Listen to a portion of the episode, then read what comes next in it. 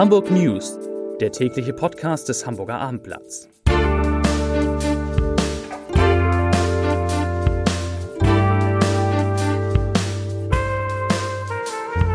Herzlich willkommen. Mein Name ist Lars Heider und heute geht es um HSV-Spieler Beccari Jatta und die Frage, ob er mit falscher Identität nach Hamburg gekommen ist und was er jetzt von eventuell von den Behörden zu erwarten hat. Außerdem sprechen wir über Hamburgs Kitas, weggeworfene Lebensmittel und einen neuen Plan für die beiden Konzerne, die der Familie Otto gehören. Zunächst aber wie immer drei schnelle Nachrichten im Überblick. Nachricht Nummer eins bei einem Unfall mit einer Pferdekutsche sind in der Lüneburger Heide 14 Menschen verletzt worden, vier von ihnen schwer, keiner schwebt in Lebensgefahr.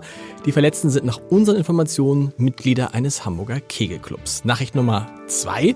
Die Grünen haben erklärt, dass nach der Bürgerschaftswahl im Februar 2020 das Fahrrad endgültig Vorrang vor allen anderen Verkehrsmitteln in der Innenstadt haben soll. Das Ziel, der Anteil des Autoverkehrs soll auf nur noch 20 Prozent reduziert werden. Und Nachricht Nummer drei, die Hamburger Reederei Hapag-Lloyd ist im zweiten Quartal dank höherer Frachtmengen und gestiegener Preise wieder in die, wie heißt es in der Wirtschaft so schön, Gewinnzone zurückgekehrt. Unter dem Strich stand ein Überschuss von 50 Millionen Euro nach einem Verlust von 67 Millionen Euro im Jahr zuvor.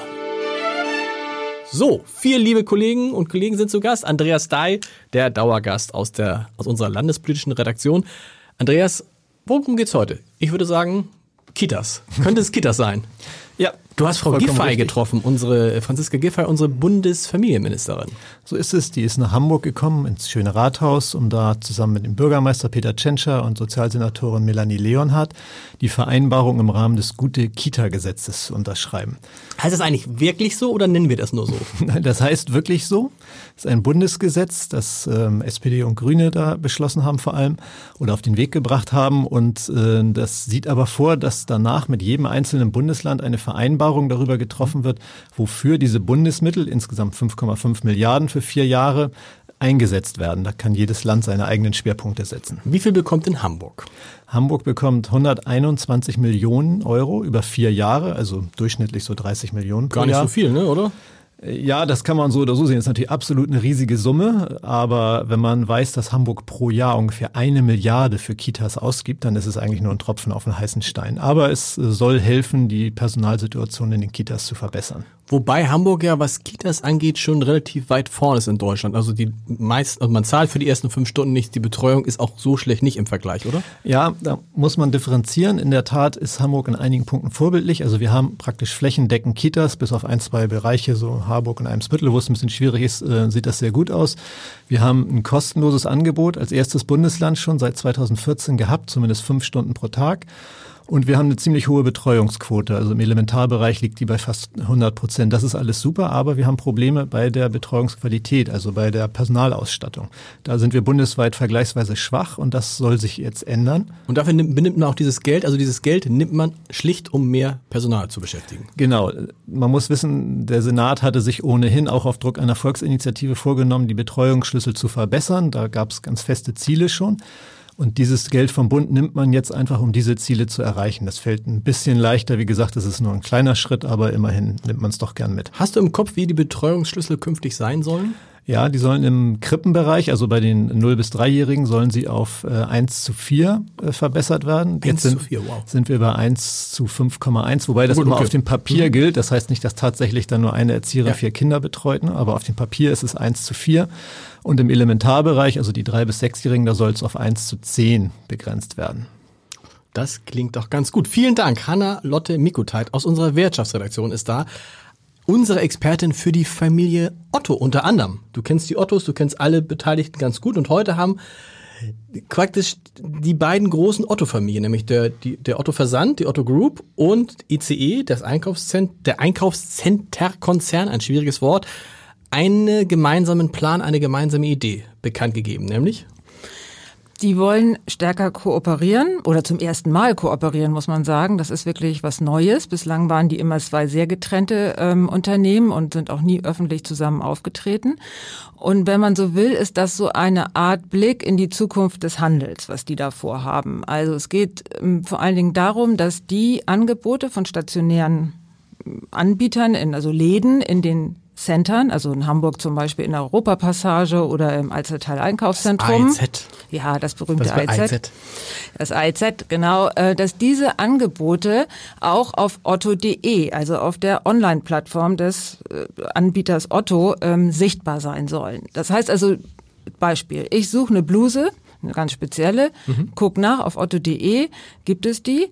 Ja, es gibt sie, ich kann sie bestellen, aber ich könnte sie auch im Center um die Ecke direkt einkaufen. Da sehe ich dann, ist sie verfügbar, ist sie in meiner Größe verfügbar, was kostet sie?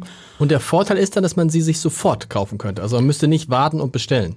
Man könnte sie auch anziehen, man weiß, ich kann sie da anprobieren. Genau, der Vorteil ist, dass das, was die sich erhoffen, ist, dass sie damit auch den stationären Handel stärken. Dass man also in dem Augenblick, wo man Zeit und Interesse hat, die Bluse anzuprobieren und zu fühlen, dass man dann dahin geht, sie anprobiert und direkt kauft. In Zukunft soll das dann auch so laufen, dass man online reservieren kann, bezahlen kann und, wenn man das dann möchte, am gleichen Tag nach Hause schicken lassen kann. Interessant. Haben die beiden dafür eine neue Firma gegründet? Nein, sie haben oder jein, sie haben ein Joint Venture gegründet und das ist aber nur für die technische Umsetzung, also quasi für den ja für die technische Umsetzung zuständig. Das ist auch ganz neu. 50 Prozent hat jede von diesen beiden großen Konzernmüttern sozusagen ähm, an diesem Joint Venture. Also man muss wirklich sagen, da finden zwei große Konzerne und große Player zusammen und wollen was ganz Neues versuchen. Und zwar zwei Konzerne, die in der Hand einer Familie sind. Vielen Dank. Wir kommen jetzt vom, von Otto, von ECE, äh, vom Versandhandel kommen wir zu Lebensmitteln. Insa Gall ist da, die Chefin unseres Lokalressorts. Und Insa, ihr habt heute eine Geschichte recherchiert zum Thema weggeworfene Lebensmittel, weil die Stadt Hamburg eine Gesetzesinitiative einbringen möchte in den Bundesrat, die was bezweckt. Ja, ganz genau so ist es. Äh, Und zwar soll Supermärkte sollen verpflichtet werden, die Lebensmittel, die sie nicht mehr in Verkauf bringen, aber die ja durchaus noch genießbar sind, äh, nicht mehr wegzuwerfen, sondern äh, so gemeinnützigen Hilfsorganisationen wie allen voran der Hamburger Tafel zur Verfügung zu stellen. Wir kennen das ja alle, dass wir mal äh, auch zu Hause äh, was wegwerfen, was wir zu lange haben liegen lassen, aber bei Supermärkten ist das wirklich sehr, sehr viel. Ähm, der WWF, der Worldwide Fund for Nature, hat errechnet, dass deutschlandweit 2,4 Millionen Tonnen Lebensmittel äh, im Müll landen, die dort nicht sein müssten. Pro Tag oder pro Nee, Jahr? im Jahr. Im Jahr. 2,4 Millionen Tonnen. Wow, das ist viel. Warum prescht Hamburg da jetzt gerade vor? Hamburg äh, will nicht mehr warten äh, oder genauer gesagt die SPD mit äh, der Gesundheitssenatorin äh, und Verbraucherschutzsenatorin Cornelia Prüfer-Storks will nicht mehr warten und sagt, Freiwilligkeit reicht uns nicht mehr, die Appelle haben nicht genug gefruchtet, jetzt sollen die Supermärkte äh, verpflichtet werden. Das hieße dann, wenn sie verpflichtet werden, es gibt Lebensmittel, die sie eigentlich wegschmeißen wollen und die müssten sie dann von den Tafeln abholen lassen oder an die Tafeln liefern. Genau so ist es ja. Wann wird diese Initiative in den Bundesrat eingebracht? Kann man schon sagen? Wann könnte es dieses Gesetz Nee, geben? das soll erst jetzt, der Senat soll das noch beschließen, diese Bundesratsinitiative, was ganz lustig ist am Rande. Da merkt man schon, dass der Bürgerschaftswahlkampf ein bisschen schon begonnen hat, denn der grüne äh, Justizsenator Till Steffen äh, hat postwendend, der eigentlich Koalitionspartner ist, äh, der SPD hat postwendend kritisiert diesen Gesetzesentwurf. Okay. Warum? Die Grünen? Äh, die Grünen sind natürlich eigentlich total gegen Lebensmittelverschwendung, aber er sagt, äh, das sei nicht konkret genug. Es müsste eigentlich ein konkreter Gesetzentwurf vorgelegt werden mit allen konkreten Vorschlägen, wie das dann gehen soll. Und er unter- unterstützt natürlich den Kampf gegen Lebensmittelverschwendung, aber so würde das nichts werden. so wird das Also da werden. guckt der Wahlkampf schon um die Ecke. Sehr gut, vielen Dank. So wird es nichts werden, ist ein ganz guter Übergang zu Kai Schiller, unserem Chefreporter und unserem großen HSV-Experten. Kai, das große Thema heute ist Bakery, Bakery, Yatta. Sprichst du richtig aus? Bakari. Bakary Yatta. Die Geschichte kennt eigentlich jeder. Ein Flüchtling kommt nach Hamburg, ähm, wird hier erst Fußballprofi zu kleinem Geld, wird dann Fußballprofi, der in der ersten Liga spielt, in der zweiten Liga wird er Stammspieler, wird zum Star des HSV. Und jetzt auf einmal stellt sich raus, ist die Geschichte, die er die ganze Zeit erzählt hat, so, wie er sie erzählt hat. Ja, es gibt äh, leider, muss man natürlich an dieser Stelle sagen, begründete Zweifel, dass äh, die Geschichte so ist, wie sie bislang erzählt worden ist. Ähm, das hat die Sportbild heute in ihrer aktuellen Geschichte aufgedeckt und hat, äh, hat geschrieben, dass ähm, er schon als Semi-Profi oder Profi in seiner Heimat in Gambia, auch in Senegal und auch in Nigeria gespielt hat, dass er unter anderem Namen gespielt hat und dass er älter sein soll, als er angegeben hat. Das meiste davon ist ehrlicherweise nicht so, nicht so ganz neu. Also, dass er eigentlich älter ist, haben wir auch schon mal vor drei Jahren berichtet. Als er einen Vertrag bekommen hat, hat das Ukraine-Untersuchung gemacht und dabei ist herausgekommen, dass wo äh, möglicherweise er zwei bis drei Jahre älter sein soll. Was damit zusammenhängt, dass gerade oft bei Flüchtlingen Geburtsurkunden, was ja nahe liegt, dass die nicht äh, auf die Flucht gehen mit der Geburtsurkunde in der Tasche. Genau, genau. Und es liegt ehrlicherweise auch nah, dass wenn man seine Alter, sein Alter ähm, ändert, dass man sich eine neue Identität verpasst, weil hätte irgendjemand damals seinen in Anführungsstrichen mutmaßlich richtigen Namen gegoogelt, mhm. dann wäre man wahrscheinlich irgendwann schnell auf diesen Bakary davor heißt er, glaube ich. Ich muss nochmal nachgucken, wie sein, wie sein wirklicher Name ist. So soll er heißen, ne? Nach genau. den Recherchen von Sportbild. Genau, genau ähm, dann wäre man auf diesen Fußballer gestoßen, der da in Afrika gespielt hat. Auf den Namen Bakary Yatta ist aber niemand gestoßen. Und ähm, ja, nun äh, gibt es ganz, ganz, ganz viele Ebenen in dieser Geschichte, die es alle langsam aufzudröseln Und die gilt. müssen wir jetzt mal einmal abmachen, äh, durchgehend. Der HSV hat sich eigentlich nicht zu Schulden kommen lassen, richtig, weil die haben sich, die haben sich den Reisepass, die haben sich die Aufenthaltsgenehmigung zeigen lassen, und dann haben sie den Spieler verpflichtet. Genau, nicht nur der HSV hat sich den Reisepass äh, zeigen lassen, sondern auch äh, das äh, Amt hat sich den Pass zeigen lassen, das Konsulat hat sich den Pass zeigen lassen. In diesem Pass wurde dann ein Stempel vom, vom, vom, vom Staat gemacht, dass, mhm. dass er eine Aufenthaltsgenehmigung hat. Er wurde für drei Jahre geduldet. Nachdem er sein Vertrag verlängert worden ist, äh, ist diese Duldung nochmal um drei Jahre verlängert worden. Also aktuell ist er nochmal drei Jahre äh, hier geduldet. Äh, und solange er hier immer einen Vertrag bekommt, würde das auch nie geändert werden. Ähm, also dem HSV kann man erstmal gar keinen Vorwurf machen. Jatta selber? Naja, Jatta selber noch, es gibt, glaube ich, würde ich mal sagen, zwei Ebenen in dieser Geschichte. Das eine ist die juristische und das andere ist die menschliche. Menschlich, wenn es alles so gewesen sein soll, wie es aktuell berichtet wird, ist das natürlich total nachvollziehbar, dass er sich älter macht und eine andere Identität verpasst, weil wäre er 19 gewesen, hätte er hier keine Chance gehabt. Dass er sich jünger macht. Das genau, jünger, Entschuldigung, genau, genau, dass er sich jünger macht, dann hätte er hier keine Chance gehabt. Ähm, nichtsdestotrotz gibt es ja auch eine juristische Ebene. Diese gilt es als, aber erstmal zu beweisen. Also es gibt sehr viele Indizien, dass er tatsächlich äh, älter ist und dass er tatsächlich einen anderen Namen hat. Die muss man aber erstmal dann wirklich am Ende des Tages beweisen, bevor man sagen kann, das und das passiert jetzt mit ihm.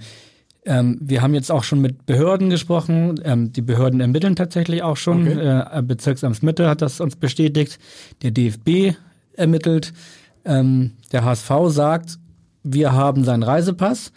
Der ist, äh, der ist beglaubigt und solange das der Fall ist, solange gibt es auch keinen kein, kein Grund daran zu zweifeln. Und ähm, der HSV wird ihn also so lange unterstützen, bis das Gegenteil bewiesen ist. Und im schlimmsten Fall droht ihm was? Ein Arbeitsverbot.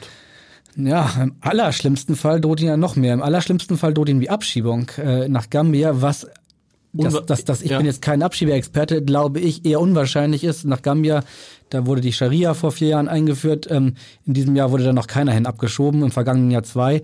Also das ist nicht der, der Regelfall. Ähm, aber trotzdem, das droht ihm im allerschlimmsten Fall. Ähm, allerdings könnte ihn natürlich auch wegen Urkundenfälschung und äh, dergleichen der Prozess gemacht werden. Und wenn ihm die Arbeitserlaubnis entzogen wird, hat er natürlich ein Riesenproblem dann hat auch der ASV ein Problem. Aber ich glaube ehrlicherweise in diesem Fall sollte dann die, die menschliche Ebene hat dann mal Priorität und für, für den Jungen wäre das natürlich dramatisch. Wir warten ab, was passiert und äh, solange der, äh, wie heißt es im, im, im Zweifel für den Angeklagten, also mal gucken, was dabei rumkommt. Vielen Dank. Wie immer, auch am Ende dieses Tages der Leserbrief des Tages mit furchtbarer Leserbrille, äh, Leser, Lesebrille, Lesebrille.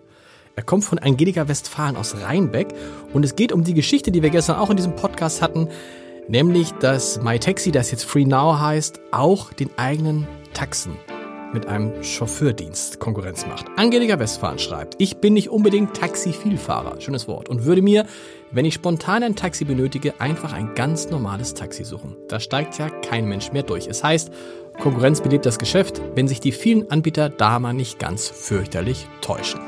Wir warten ab. Äh, ich kann Ihnen schon eins verraten. Am Freitag haben wir in diesem Podcast, da kann man sich schon ein bisschen drauf freuen, Boris Herrmann.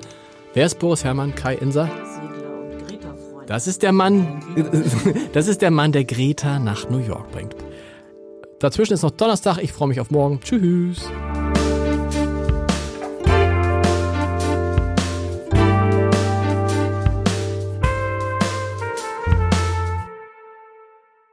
Weitere Podcasts vom Hamburger Abendblatt finden Sie auf abendblatt.de slash podcast.